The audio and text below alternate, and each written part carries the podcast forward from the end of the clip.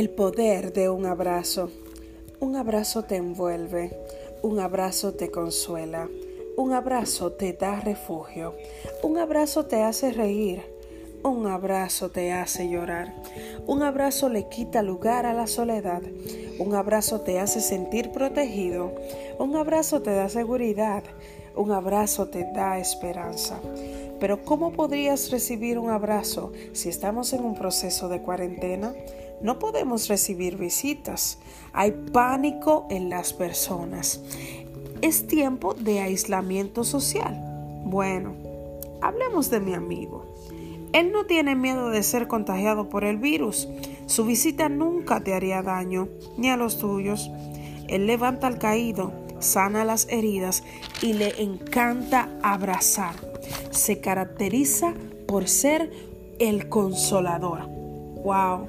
Quiere decir que mi amigo es el mejor. ¿Sabes cómo se llama?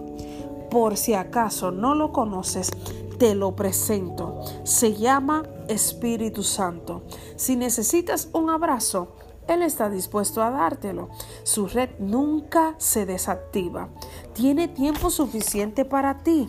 Llámalo. Si tienes miedo, si tienes ansiedad, llámalo. Si tienes angustia, tal vez depresión o alguna incertidumbre, llámalo. Y por si has olvidado su nombre, mi gran amigo se llama el Espíritu Santo, lo más hermoso que conocerás el día de hoy. Shalom.